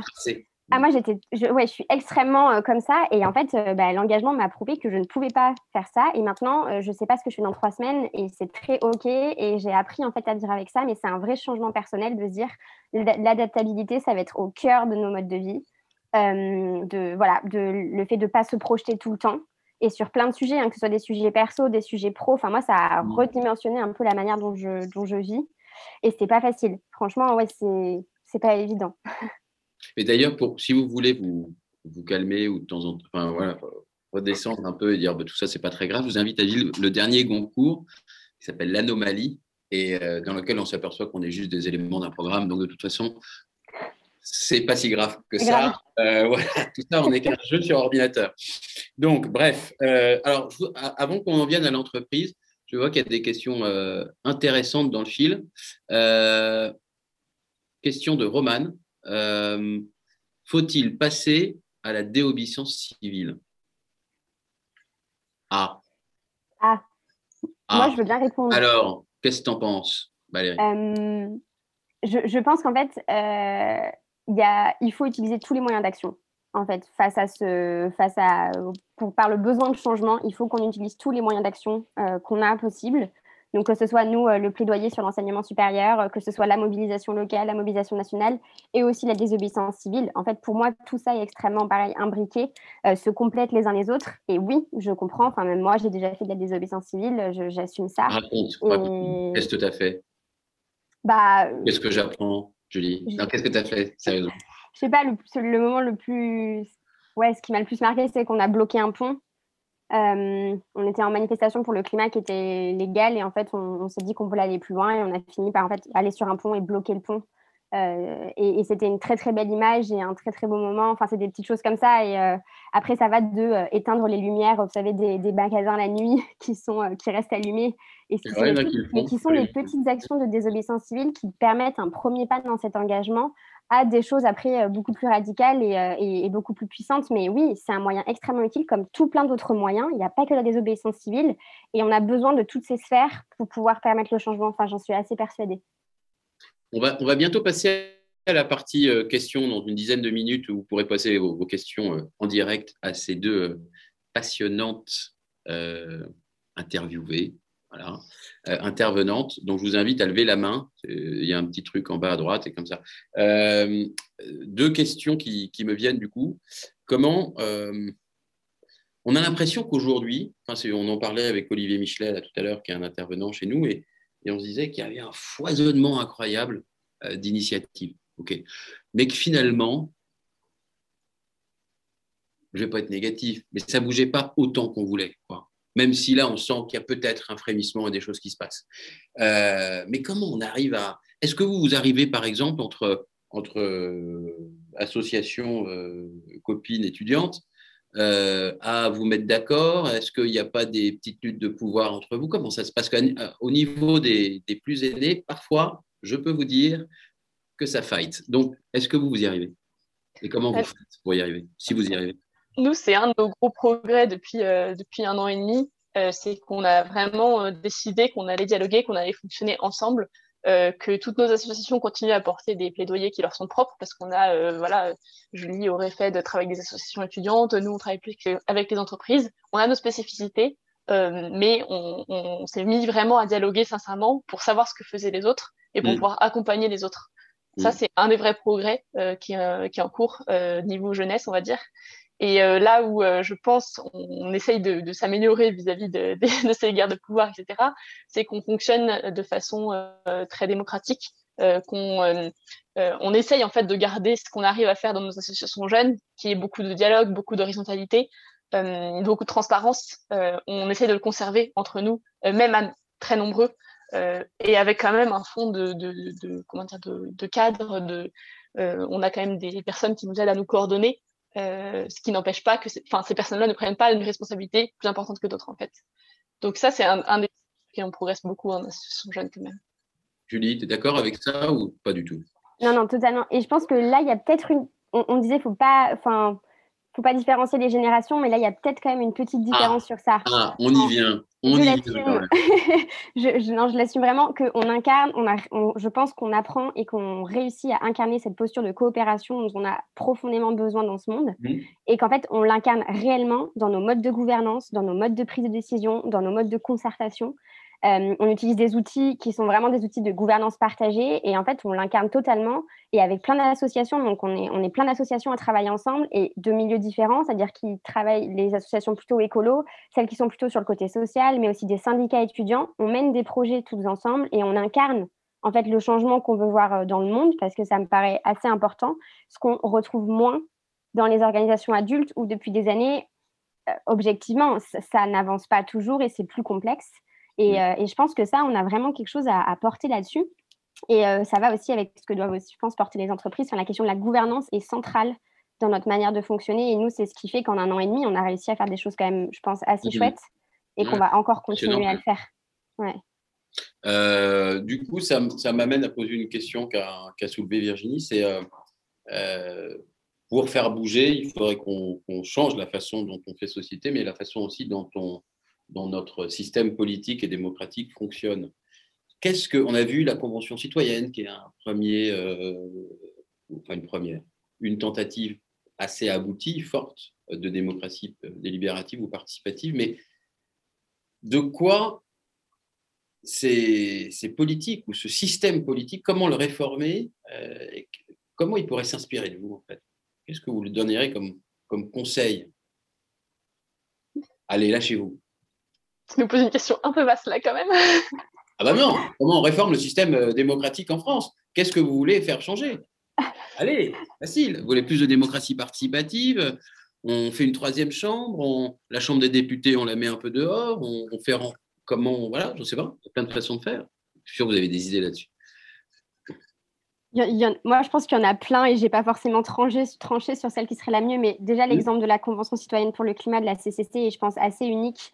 Et c'est des choses qui maintenant sont répliquées en région, qui sont répliquées dans des communes, qui sont répliquées à plein d'endroits et qui fonctionnent. Cette démocratie délibérative par le tirage au sort, moi, j'y crois beaucoup. Et, euh, et- et je pense que c'est un moyen aussi de mieux faire société parce qu'on a des instances plus représentatives. Et le fond du problème, moi, c'est aussi le manque de représentation. Aujourd'hui, le problème de l'Assemblée nationale, c'est qu'on n'a pas d'employés, on n'a pas d'ouvriers, on n'a pas de classe populaire qui nous représente en fait. Et, et ça, pour moi, j'aimerais qu'on puisse changer ça. Et je lisais un livre, de, Le prix de la démocratie de Julia Cagé, là récemment. Euh, je vous conseille en tout cas cette lecture. Et qui, euh, espère, enfin, qui aimerait qu'on garde en fait le système des deux chambres, mais qu'au sein de l'Assemblée nationale, on puisse avoir des représentants, beaucoup plus de représentants des classes qui ne sont pas représentées aujourd'hui. Et le problème aussi du cumul des mandats, où en fait, si on arrêtait de cumuler les mandats et qu'on puisse avoir que un ou deux il y a eu des progrès là-dessus quand même, non? Pas Oui, suffisamment. non. à tes Ah non, mais, mais il y en a, oui, mais il n'y en a pas suffisamment aujourd'hui. Enfin, enfin, maintenant, il faut aller plus vite. hein. Comme on l'a dit, on en a marre des petits pas. Il faut, faut passer la vitesse supérieure.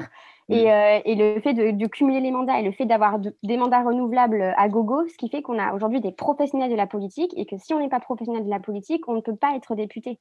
Alors qu'en fait, vraiment, le but de l'Assemblée nationale, c'est de représenter aussi les intérêts de toutes les classes sociales. Et ça, on ne l'a pas aujourd'hui. Ok, question quand même. Euh, le but de la, du fait qu'il euh, de, de la- du cumul des mandats, comme tu dis, globalement, je ne suis pas d'accord. Mais je provoque. Mais il y a quand même le fait que le député euh, a une représentation nationale, alors qu'on peut être élu d'une petite ville en plus, bah, pour dialoguer en fait en ce- cette question territoriale, se rendre bien compte des problématiques euh, très locales et en même temps avoir un impact euh, à un niveau beaucoup plus, euh, beaucoup plus large et national. Donc, est-ce que si c'est mauvais que ça? Oui? Ah oui, moi je te. Non, mais c'est très bien. Non, mais en vrai, l'argument se tient. hein. Je pense que l'argument se tient, mais que pour moi, si on est député, c'est qu'on est déjà aussi attaché à son territoire, qu'on le connaît aussi autrement qu'en y étant représentant et qu'il y a une autre manière de pouvoir l'incarner en fait, et que c'est des rôles différents et que c'est bien aussi de savoir laisser sa place et surtout faire en sorte que ce soit plus diversifié et plus représentatif. Enfin, on manque cruellement de représentativité. Et aussi sur la place des femmes, n'en parlons pas, c'est aussi un autre sujet, même s'il y a eu des avancées avec la parité, mais il reste beaucoup de choses qui, enfin, qui, qui moi, qui sont du bon sens et qui ne sont pas faites aujourd'hui. Caroline. Non, moi, j'aurais peut-être des réponses un peu moins concrètes que Julie, mais il y a plein de, plein de choses qui me parlent, dont, enfin, qui sont mentionnées euh, à droite à gauche. Euh, je sais pas, par exemple, la question du, du présidentialisme et de devoir absolument chercher une figure. Et euh, donc là, c'est la figure du président, mais c'est le cas pour n'importe quel autre échelon d'élus, d'élections. pourquoi chercher absolument une personne avant de chercher le fond de, de l'objet? Je prends l'exemple, par exemple euh, à Poitiers, euh, il y a euh, un, la maire de Poitiers actuelle a été élue sur vote collectif de son collectif citoyen à l'issue d'une délibération de deux ans où ils ont construit un programme, ils ont construit des idées et où finalement ils se sont dit bon qu'est-ce qui va porter le programme? Ça sera telle personne et ça change tout par rapport à dire euh, c'est telle personne avant et qu'est-ce qu'on construit autour? Ça c'est une des voilà c'est un, une ce que vous faites pour un réveil écologique d'ailleurs dans votre mode de gouvernance. Choisissez. Mais alors, du coup, euh, il y aurait plus de. Il y aurait plus de figure du leadership? On n'a pas besoin d'incarner ce, ce. Bah, les Français, ils sont très attachés. Enfin, pour moi, le problème. Les Français, vous deux, je pose la question à vous deux. La question, enfin, je pense que faire perdre, enlever une figure euh, qui incarne tout, c'est pas forcément enlever le leadership en lui-même. Euh, il y a d'autres façons d'incarner et il y a d'autres façons de montrer euh, ce qu'on veut atteindre. Euh, le leadership, ça doit pas être, enfin, je sais pas, un collectif peut être tout à fait leader dans une idée et peut tout à fait embarquer les foules. Enfin. À chaque fois, elle me, elle me tient. Hein. J'arrive pas à les avoir. Donc tu parles d'une sorte de, il y a la démocratie liquide. Tu parles d'une sorte de leadership liquide en fait. C'est ça, un peu, où on se transmet le, leadership sur certains sujets, etc. Mm. J'ai bien conscience que c'est un idéal, hein, mais. Non, non, non, non, mais c'est pas un idéal. Nous, on le promeut absolument. Ce leadership liquide, on essaie de l'enseigner, etc. D'ailleurs, s'il y a quelqu'un qui peut aller voir sur Internet et nous mettre la définition du leadership liquide, je pense que ou, du, ou de la démocratie liquide, leadership liquide, ça ne doit pas encore y être. Et pour qu'on puisse euh, euh, se renseigner là-dessus, je pense que ce ne serait pas inutile. Euh, alors, du coup, avant de passer à la parole aux citoyens, euh, j'aimerais qu'on aborde un dernier sujet, euh, c'est euh, le sujet de l'entreprise. Vous allez bientôt être, hélas, pour vous, sur le marché du travail. Je ne sais pas ce que vous voulez y faire. Ça m'intéressait de savoir ce que vous voudriez faire d'ailleurs. Est-ce que vous voulez entrer dans des, dans des grands groupes, lancer des initiatives, en vivre, je ne sais pas, comme on dit, des startups ou en tout cas des, des projets innovants et intelligents autour de toutes ces idées. Est-ce que vous y croyez encore? Est-ce que ce sont que des greenwashers et vous n'y rentrerez pas et vous chercherez à faire autre chose? Vous en êtes tous, vous deux? Ah là, je vous demande de vous projeter à plus de deux jours. Voilà. Même si la génération est plus euh, bah, écoute, je vais prendre, je vais prendre le début. Honnêtement, moi, euh, j'ai du mal à y croire. Euh, j'ai du mal à croire au système de l'entreprise. J'ai du mal à croire aux grands groupes. c'est un peu ambigu parce que fondamentalement, ça revient à la question de la sincérité. Euh, et euh, en face, on a des gens tout à fait sincères, euh, tout à fait à l'écoute, mais qui ont juste aucun pouvoir d'action en fait. et réciproquement, il y a des gens qui sont qui sont pas du tout sincères. donc en fait, il y a un peu trop de trop de risques, je trouve, de perdre mon temps dans des dans des entreprises très structurées, très grosses. personnellement, c'est un modèle auquel je crois plus. Et euh, accessoirement, il y a quand même aussi cette notion de euh, l'entreprise euh, fonctionne pour un produit, pour un service, autour de son propre idéal et de son sa propre quête de profit, qui me parle plus du tout en fait. Donc moi, à titre personnel, j'ai vraiment du mal à me projeter dans un monde de, de l'entreprise. Et oui, mais si toi tu vas pas, à question classique, hein, euh, ce sont ceux qui sont les moins engagés qui vont prendre la place et les entreprises ne bougeront pas, non? Tu penses vouloir faire bouger de l'extérieur, mais qu'est-ce que tu veux faire? Et bah, je pense que typiquement, euh, c'est court parce qu'en fait, euh, au sein de Point écologique, on a aussi des gens qui sont tout à fait convaincus qui, avec qui je pourrais avoir les mêmes ambitions, mais qui eux vont se dire, bah non, je- moi je vais y aller. Euh, c'est vraiment, un choix personnel. Et bon, il y a des gens qui vont, qui vous diraient, abandonnez tout, ça sert plus à rien d'aller les, les bouger. Euh, bah si euh, on se sent l'âme d'un conquérant et qu'on pense pouvoir avoir les moyens d'action surtout, et qu'on sait qu'en face on sera écouté, euh, qu'on n'y va pas vainement, bah tant mieux, allez-y. Pour moi, c'est c'est pas du tout incompatible. Et alors toi, tu veux faire quoi? Ah, Tu n'as pas répondu à cette question, tu as juste dit je ne peux pas faire ça. Là, Ah oui. là, là, je te tiens, là, je ne te lâcherai pas. non, bah, du coup, il y a forcément la notion de service public en face euh, qui passe un peu mieux, euh, sachant que bah, le, le monde du, enfin, le, service public n'est pas forcément idéal en soi, mais euh, mais au moins au moins le, enfin le la- le sens qu'il y a derrière est intéressant. Et puis moi, à titre personnel, euh, je commence aussi à me re- à me recentrer vers des initiatives plus locales euh, et à Mhm. penser à l'agriculture notamment. Hmm, D'accord. Les mains dans la terre. Moi aussi, je, je, je n'ai envie que de ça, pour être franc. Euh, Julie, à toi, ta réponse. Ma réponse. Alors déjà, je suis d'accord avec Caroline sur le fait qu'il faut des jeunes du coup engagés et conscients partout. On a compris que vous étiez plus collaboratif que On- nous. C'est fait. C'est important de montrer qu'on a une voix unique, on est beaucoup à penser, je pense ça. Ça, c'est fort et on en a besoin aujourd'hui. Mais non, qu'il faut des jeunes engagés et conscients partout. Il en faut euh, chez Total, il en faut qu'ils fassent de la politique, il en faut dans des petites, euh, dans des toutes petites entreprises, il en faut qu'ils lancent euh, leurs écolieux et euh, euh, des, des modèles alternatifs. Enfin voilà, il en faut partout. Mm. Moi personnellement, je ne sais pas. Je vais pas avoir, je pense, de réponse exacte, Jérôme, à, à ça. Je peux te- accepter cette réponse. Oui, non, et ouais, moi, mon gros dilemme, c'est comment euh, je vis ma, continue de faire ma vie de militante et d'engagée qui fait partie de moi et comment j'ai aussi un, travail à côté, en fait. Enfin, moi, c'est plus cet équilibre qui, aujourd'hui, me questionne beaucoup. Là, je suis en stage de fin d'études et j'ai plutôt fait des stages dans le secteur du conseil, euh, parce que j'aime bien, euh, le secteur du conseil.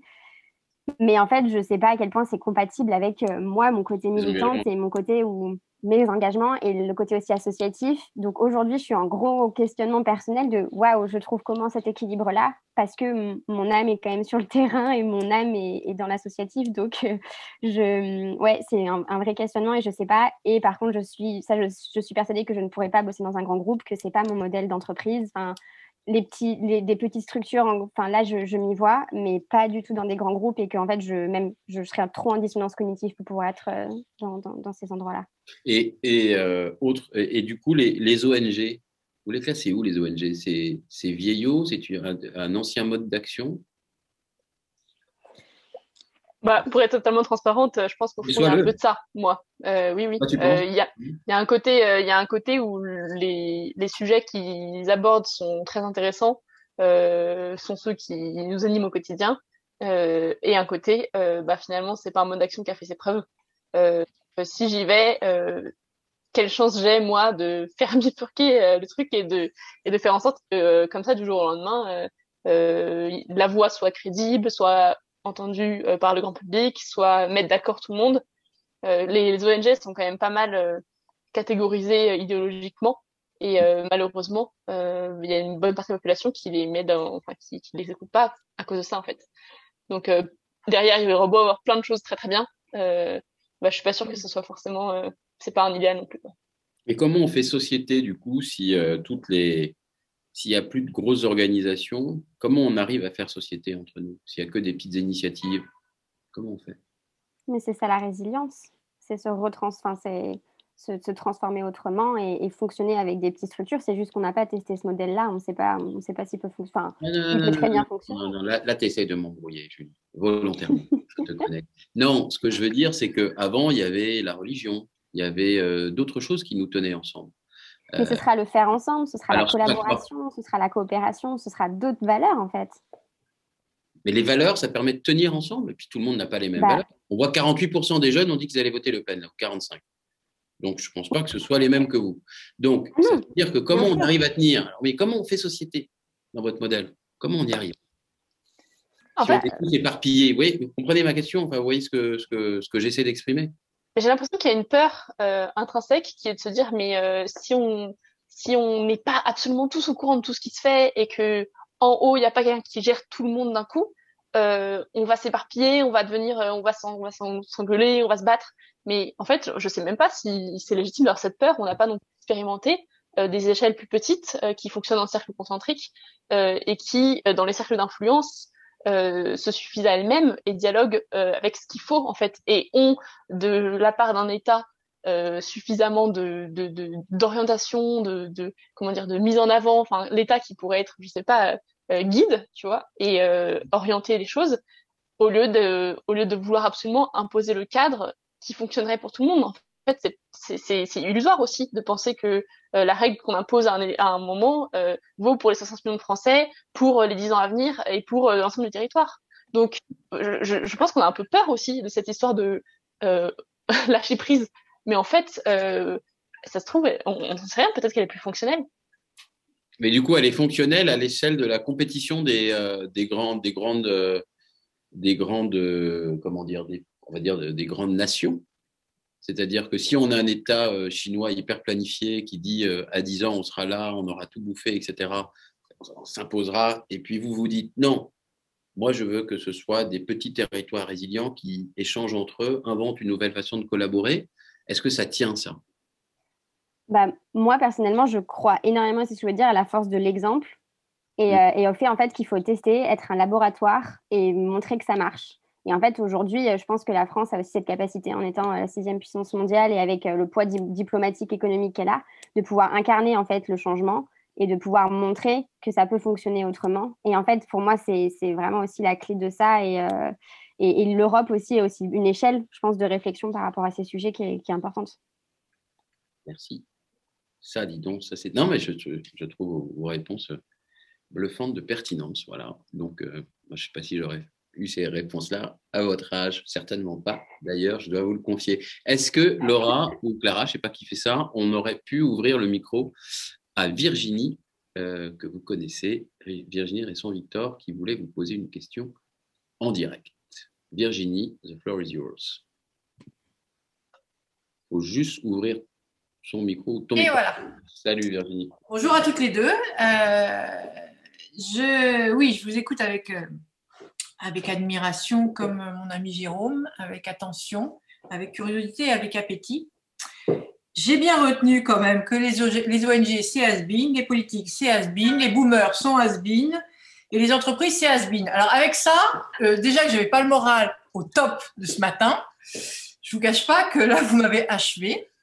Euh, non, et plus sérieusement, euh, quand je vous écoute, moi, j'adhère l'essentiel de ce que vous dites, mais il y a quand même pour moi des, liens qui manquent. Et, il, y a une, première question que je voudrais vous poser.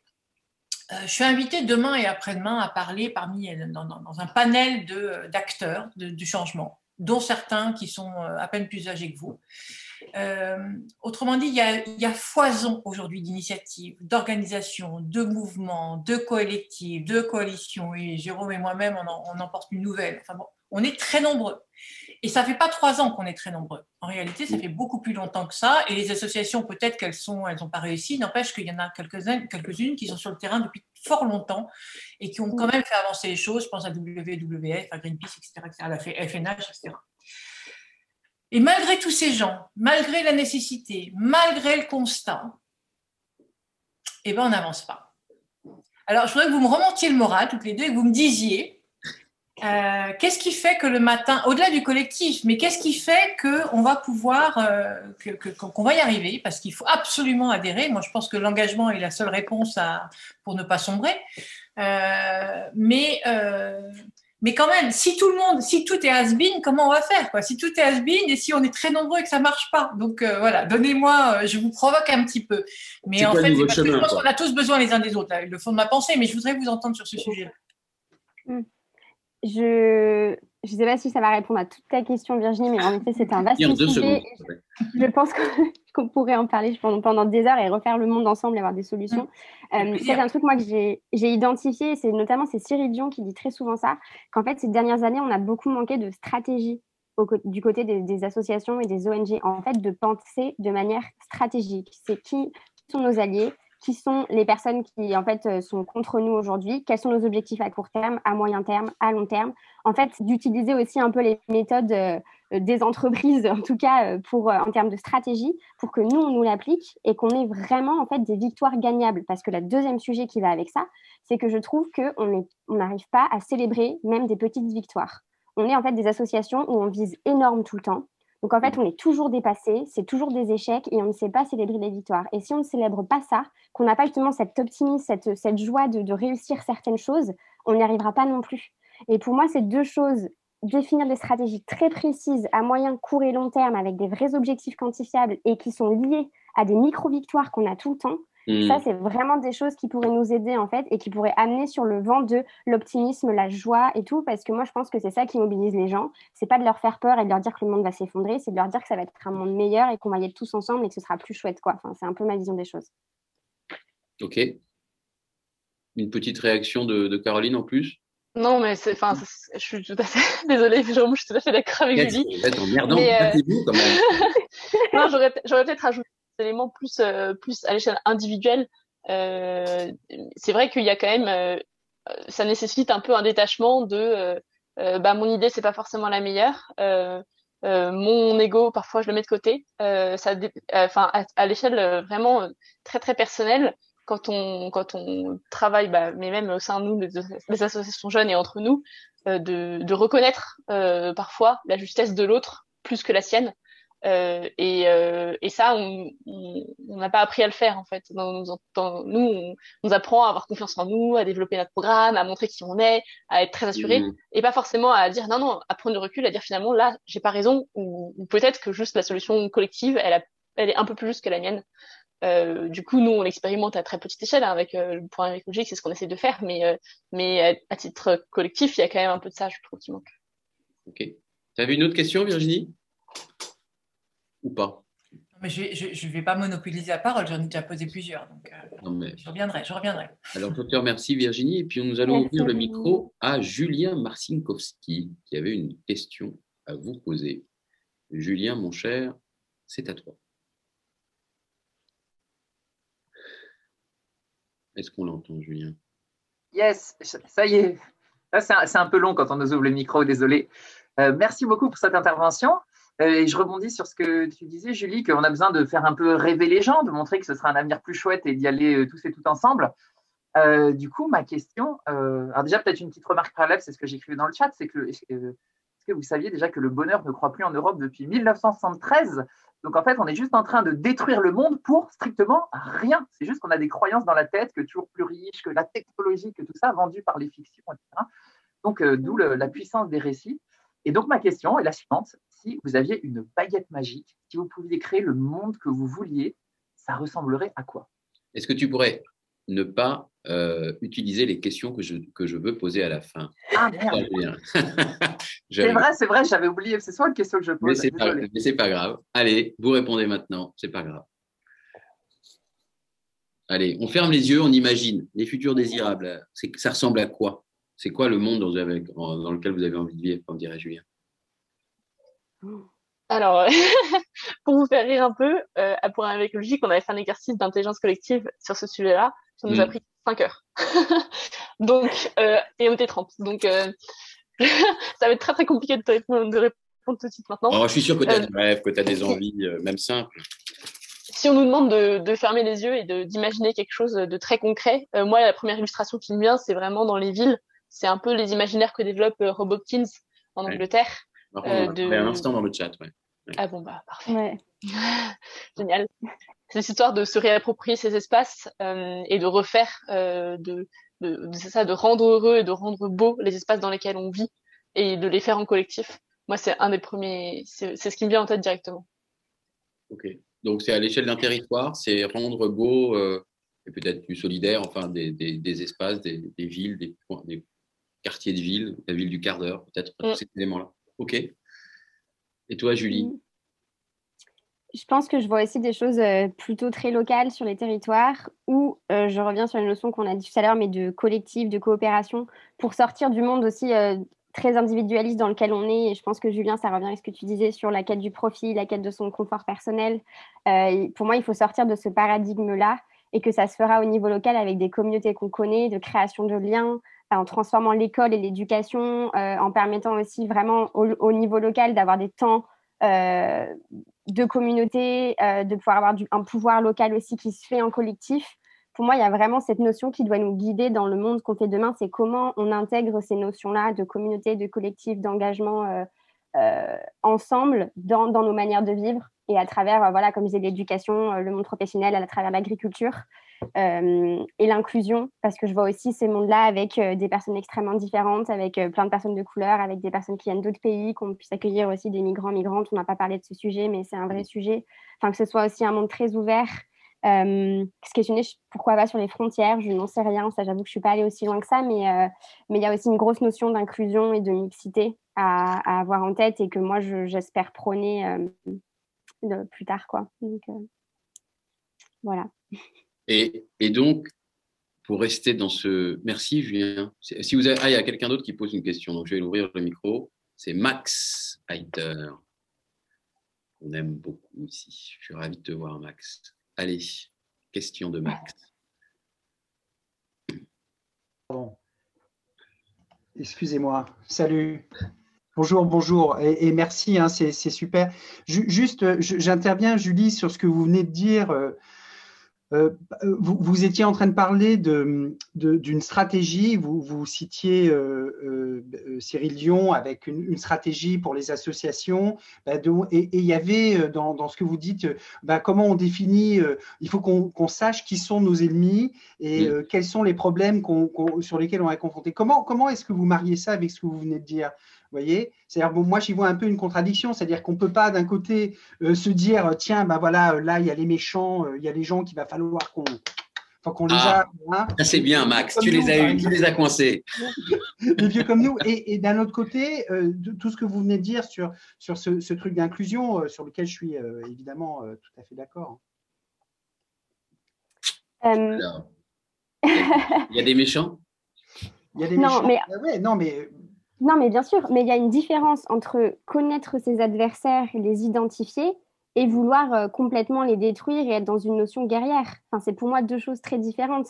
C'est juste qu'on ne peut pas, en fait, avoir, nous, euh, établir des, stratégies sans savoir qui sont les personnes qui sont dans notre camp, nos alliés. on a, là, en ce mmh. moment, on appelle ça le power mapping. Localement, on va essayer de chercher les alliés, les personnes qui peuvent nous aider par rapport aux députés aujourd'hui de la majorité qui grosso modo, ne veulent pas voter une loi plus ambitieuse. Donc, c'est des adversaires en soi, mais ça ne veut pas dire qu'on va aller leur taper dessus. il y a une vraie notion, et en fait, il faut connaître son environnement, connaître son écosystème pour mieux trouver les bonnes stratégies pour y arriver. Moi, c'est vraiment en fait euh, de cette manière-là que je le vois, et ça me paraît assez essentiel, tout en incarnant dans nos manières de faire la stratégie, en incarnant ça en travaillant collectivement, en arrivant à faire l'écosystème au sein de l'écosystème, justement, euh, bah, nous, on, on essaie de l'incarner dans l'écosystème jeune euh, sur les questions climatiques et les questions d'écologie, euh, avec des stratégies, en les co-construisant de manière collective, avec de l'intelligence collective et de la coopération, mais en identifiant bien qu'aujourd'hui, bah, il y, a certaines personnes et il y a, y a des, des, systèmes et des regroupements qui sont plus ou moins de notre côté. Bon, c'est une belle réponse quand même. C'est une belle réponse. Non, mais je trouve que c'est une belle réponse, personnellement. Oui, oui, oui, ouais, absolument, bien sûr. Euh, mais bon, voilà, moi, je, je, reste. Euh, je, me dis, euh, euh, enfin, je sais pas, je sais pas quelle est votre impression, mais c'est comment, comment on fait les choses ensemble, en fait. Pour moi, c'est quand même de ça dont il s'agit. Et, euh, et, qu'est-ce qui fait que les gens vont avoir envie de rejoindre ce qu'on propose? Comment, comment, comment on fait que les gens adhèrent? Là, vous êtes là, vous êtes super intelligente, tout bien, etc. moi, je ne sais pas, je, voilà, socialement, comment, comment on fait, euh, voilà, comment, comment, comment on va créer comment quelque on se regroupe, Comment on fait quelque chose de vraiment ensemble pour pas tomber dans, ouais. une certaine forme d'abîme. moi, je, je, très, très basiquement, je trouve qu'on vit une séparation, on vit des, des, gens, on, est, on, a, on a des gens qui pensent comme nous, on a les gens qui sont du même bord, enfin, on vit énormément de séparation et on vit de relativement peu d'unité et relativement peu de... Euh, et quand, quand, Jérôme disait avant, euh, bah, ce qui nous mettait ensemble, oui, il y avait la religion, parce que, bah ouais, Dieu, c'était une sorte d'unité, quoi. Là, maintenant, il n'y a plus ça. Euh, il y avait les syndicats, il y avait les partis politiques dans lesquels on était formés, il y avait plein de choses. En, plus, il y, avait, il, y avait, il y avait tous ces systèmes-là. Et, et, là, voilà, quoi, il n'y a, il y a, a, pas ça. Comment... Euh, comment on participe à quelque chose ensemble? Allez, Mais- bonne question. C'est pour ça que Julie évoque euh, la co-construction et en fait, euh, en, en parlant de, de comment on fait, vous mettez le point sur, euh, sur la chose importante qui est euh, la méthode et le cadre du dialogue qu'on veut instaurer. Et euh, on nie pas du tout que dans une société entre guillemets idéale, euh, il y aura des avis différents, il y aura des confrontations, il y en aura toujours. Euh, L'idée c'est surtout faire en sorte que tous ces avis puissent s'exprimer et que la solution qui émerge dépasse ces contradictions-là. Et donc, c'est exactement les, les enjeux de la démocratie participative, c'est exactement ces enjeux de la construction. Et il y a plein d'e- d'exemples euh, à, des, à des échelles petites pour l'instant, ça n'a pas été forcément prouvé à très très large échelle, euh, où finalement euh, des gens sont arrivés avec des avis très différents, ont appris ensemble euh, et se sont mis d'accord sur des choses qui les dépassaient. Peut-être que c'était pas euh, l'idée A euh, contre l'idée B, mais que ça a été une idée C qui a émergé et tout le monde a adhéré parce qu'elle a été construite et réfléchie ensemble. Ouais. Et réfléchie ensemble, pardon. Ouais. Il y a, Donc il y a c'est- quand ça- même, il y a- il y a quand même un truc là, c'est que là, il faut accepter d'être dans un état d'esprit où on dit, ben, moi, je ne sais pas. Et combien de gens ont ça? Combien de gens ça acceptent cette vulnérabilité-là, quoi, de, de dire, bah ouais, bah, je sais pas com- Mm. comment, comment on peut faire. Euh, moi, je trouve pour ça que que l'éducation doit jouer un rôle de la, la petite enfance Bah, aussi. Hein. Je suis d'accord.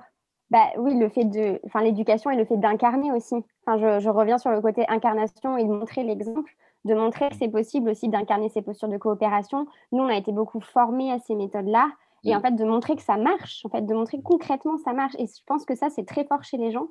Et deuxième chose que je voulais rajouter et merci, euh, oui c'est ça, merci Max pour de l'avoir dit sur le côté comment on, on fait unité, comment on montre que c'est un peu l'idéal qu'on veut atteindre.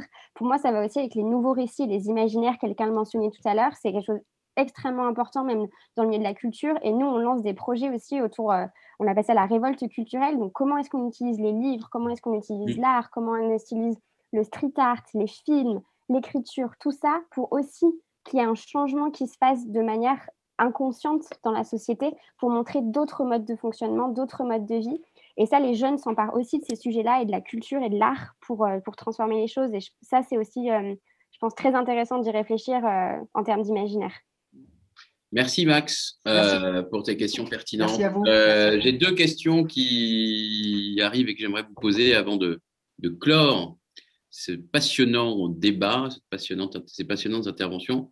Une première de Dominique Turc. À supposer, je dis bien à supposer, euh, qu'une grande entreprise veuille vraiment vous recruter et que vous voudriez bien condescendre à aller y travailler. Moi, j'ai jamais fait, j'ai toujours écarté.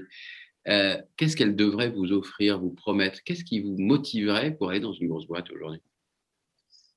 Admettons que ce soit possible. Hein, ok. Il y a des questions qu'on s'invite, euh, qu'on qu'on se pose et qu'on s'invite mutuellement à se poser en tant qu'étudiant. Euh, les premières questions fondamentales, c'est celle de l'utilité et de la finalité des activités qui sont menées par, par euh, l'entreprise dans un contexte euh, écologiquement et physiquement contraint. Est-ce que fondamentalement, euh, il y a besoin d'aller fabriquer des tapis de bain connectés? Et franchement, j'exagère à peine. Donc ça, c'est vraiment la question fondamentale, celle qui guide, enfin c'est un peu le fil rouge de, de est-ce que je vais y aller ou pas? Et une fois qu'on y est, il y a énormément d'outils. Euh, Est-ce que l'entreprise mesure ses impacts euh, en termes de biodiversité, de climat, de ressources? Est-ce qu'elle met en place des stratégies euh, crédibles pour euh, diminuer ses impacts? Est-ce que euh, moi, en tant que salarié, euh, j'ai ma place à prendre? J'aurai la place de, de dire ce que je veux dire et je serai pris en compte si j'ai des idées. Est-ce que euh, la stratégie de mon entreprise est alignée euh, la stratégie financière, la stratégie lobbying, est-ce que l'entreprise ne fait pas en lobbying euh, euh, exactement l'inverse opposé de, de ce qu'elle fait euh, euh, en place publique? Euh, Donc, il y a énormément de, de questions de sincérité et de logique et de cohérence euh, qui sont juste euh, bah, des- Caroline, elle aura trois tomes de questions euh, à poser à l'entreprise. Mais pense. alors, mais, mais- mais- mais du coup, tu n'as pas besoin de salaire, toi. Tu vis d'amour et d'eau fraîche. Enfin, je te le souhaite d'ailleurs, mais il y a quand même une question salariale, non? On pourrait parler de la question du salaire euh, longuement aussi. Euh, moi, je pense, enfin, à titre personnel, il y a quand même un renoncement qui s'est accompagné euh, de tout ça. C'est- C'est-à-dire que euh, je j'ai pas besoin de ce salaire euh, énorme qu'on me suggérait et qu'on me vend euh, en sortie de grande école. Et même si on me le donne, en fait, ça va me poser problème parce que je vais avoir besoin petit à petit de ce salaire. Euh, je vais créer des besoins, je vais trouver une utilité. Donc évidemment que par contre, ça va avec un salaire décent. Pas, je, je, je suis pas du tout dans le C'est dans un salaire décent pour toi, Caroline? C'est le salaire qui permet de répondre aux besoins primaires et qui permet euh, de de- d'être heureux dans ce que je fais avec en termes sobres, en termes de sobriété. Ok. Julie, même question, autre réponse, ou même, ce que tu vas me dire que tu es d'accord, évidemment. Tu vas me provoquer. Bah, du coup, si j'ai une question, moi, ce serait, enfin, il faudrait que l'entreprise me promette de, transformer son mode de gouvernance, enfin qu'on réfléchisse à son mode de gouvernance, parce que je suis persuadée que toutes les questions que Caroline s'est posées, elles viendront si dans les comités de direction et si dans les instances de décision des entreprises, en fait, bah, c'est plus diversifié, il y a plus de représentation et il y a des salariés euh, de, voilà, de tout en bas jusqu'à tout en haut qui représentent en fait euh, plein de choses différentes et plein de visions de l'entreprise différentes. Donc moi, je pense qu'une de mes, de mes questions fondamentales, c'est on se pose la question de la gouvernance et de comment on prend les décisions et ensemble on les co-construit. Et là, je pense que ça peut mieux, beaucoup mieux marcher. Très bien, très bien. Vous avez complètement raison. Euh, alors, il y a quand même un truc qui nous arrive bientôt, qui va probablement pas être simple. Je suis pas sûr qu'on va tous être d'accord. C'est les élections présidentielles. Euh, alors, comment vous, vous êtes des organisations D'après ce que j'ai compris, vous n'êtes pas des ONG, donc à idéologique. Donc, euh, vous allez vous engager ou pas? Est-ce que vous allez appeler à voter? Comment vous les pesez en fait là-dessus? Il va falloir peser de toute façon. Clairement, il va falloir peser. Euh, on va peser de plein de manières différentes, à mon avis. En tout cas, à la fois individuellement, à travers nos associations, à travers euh, plein de choses. Et c'est des questions qu'on se pose, nous, entre associations et qu'il faut qu'on construise ensemble, savoir bah, justement quelle stratégie et quels objectifs on met en œuvre pour essayer de faire euh, bouger les choses là-dessus. J'utilise beaucoup ce terme, mais c'est important. Euh, mais oui, moi, c'est vraiment la ligne de mire, c'est de me dire, bah, en fait, on a cette échéance qui est extrêmement importante et tout ce qu'on a dit là aussi ce soir s'incarne à travers ces élections et à travers aussi un changement au la, la, tête de l'État. Donc, c'est absolument fondamental dans l'année et qui arrive. Quoi. Et alors, vous ne savez pas encore comment vous allez faire, mais vous, vous les pesez, c'est ça? Oui. Mais vous bah, avez pris de décision. On y réfléchit pour l'instant. On y réfléchit, c'est ça. Il y a quand même plein de pistes qui existent. Euh, on peut s'engager sans partisan, on peut euh, mettre en avant des idées, mettre en avant des, volontés euh, sans dire tel programme est absolument parfait. on peut forcer et faire, faire en sorte que ces idées-là, nos idées celles qu'on prône rentrent dans les programmes. Euh, c'est plein de façons d'influencer qui sont presque partisanes en fait. Mais vous vous, vous, dites, vous vous dites toutes les deux, moi rentrer dans un parti politique, moi jamais. Faut jamais dire jamais, mais en tout cas pour l'instant non. Pour l'instant non, c'est pas votre mode d'action. Ok, alors merci infiniment, mais vous savez, avant de, nous aussi on aime bien l'art chez Engage, et donc euh, on finit toujours par euh, une ouverture artistique ou une conclusion artistique. Donc on vous a demandé à chacune de de nous confier une œuvre euh, et, j'aimerais du coup qu'on les on en diffuse une évidemment puis l'autre et que vous dites ce que c'est et pourquoi vous l'avez choisi. Alors laquelle va apparaître en premier? Normalement elle arrive. Hein. C'est en cours. C'est en cours? Ah, il y a eu un petit, un petit bug, ça va revenir. Ah, une photo de plage. Alors qui a choisi ça? C'est Caroline, ça non? Non. C'est la mienne, oui. Euh, bah, finalement, c'est quelque chose de très simple. Euh, voilà. Je ne sais pas s'il y a beaucoup, beaucoup de choses à dire dessus. Euh, pour moi, c'est, si on veut tirer un peu de la symbolique, c'est bah, le soleil et la lumière et l'eau, la vie. deux éléments qui sont au fondement de, de toute chose. Et bah, ça rejoint peut-être ce que je disais au tout début sur, sur le fait que moi, c'est, c'est un peu l'approche de la nature et du vivant qui m'a qui m'a euh, éclairé sur euh, tous les enjeux que, auxquels je fais face au quotidien. Euh, du coup, c'est quelque chose qui me parle pas mal. Et en fait, la photo, moi, c'est juste ma façon de transporter l'admiration et le, le, le, côté un peu observateur que j'essaie de porter sur, sur ce qui m'entoure. Voilà, je le transporte avec moi. Merci Caroline. Julie, on va passer à ta, à ton œuvre d'art. Je crois que toi, c'est je sais plus, je l'ai vu de loin, mais je me rappelle. C'est une question très difficile parce que pour, y en avoir ah, plein. mais oui. Euh, ouais, j'ai choisi un livre euh, Et c'est le siècle bleu, donc je ne sais pas si vous connaissez, qui a été écrit par le superbe auteur Jean-Pierre Gou, qui est quelqu'un de, de, génial et une personne extrêmement, extrêmement sympathique. Et c'est un thriller écologique. Moi, ce livre, il m'a trop bouleversée. ce roman est, est incroyable et c'est un peu comme une série, mais en version de bouquin. Et ça fait du bien parce que nous, on est, Je pense à dans le milieu écolo, on, on, on, lit tous des essais, des trucs philosophiques pour changer le monde, machin truc, on est toujours dans notre délire. Ça fait du bien des fois juste de lire des romans. Et là, ça allie notre engagement et un roman prenant en deux tomes qui, qui vraiment est hyper réaliste, hyper prenant, hyper juste dans les, dans les valeurs et qui donne envie de s'engager. Et moi, je pense que ça, c'est aussi la clé de... de c'est des sources de motivation pour s'engager. Donc ça, c'est, je vous le recommande vivement. C'est une belle œuvre d'art. Merci Julie. Allez, il nous reste une minute. Je voudrais un mot de votre, de votre part pour nous donner espoir sur l'avenir qui s'ouvre. Enthousiasme? La rage de vivre. Oh, c'est beau, ça en, fait, ça en fait quatre, mais c'est beau quand même. Bon, merci infiniment à toutes les deux. Euh, j'ai beaucoup appris. Euh, j'ai trouvé que c'était à la fois profond, euh, convaincu, plein de convictions, plein d'envie, plein d'appétence. Et on a beaucoup vraiment à apprendre de votre génération. Peut-être vous avez un tout petit peu à apprendre de la nôtre, peut-être, je ne suis pas certain. Mais en tout cas, je pense que ce qu'on a très envie euh, de faire, c'est de travailler ensemble, essayer de voilà d'allier nos, nos, convictions, nos envies pour euh, porter des réponses pertinentes. Donc merci à toutes les deux. Euh, à très vite. En plus, on se reverra dans la Convention 21 et dans plein d'autres choses.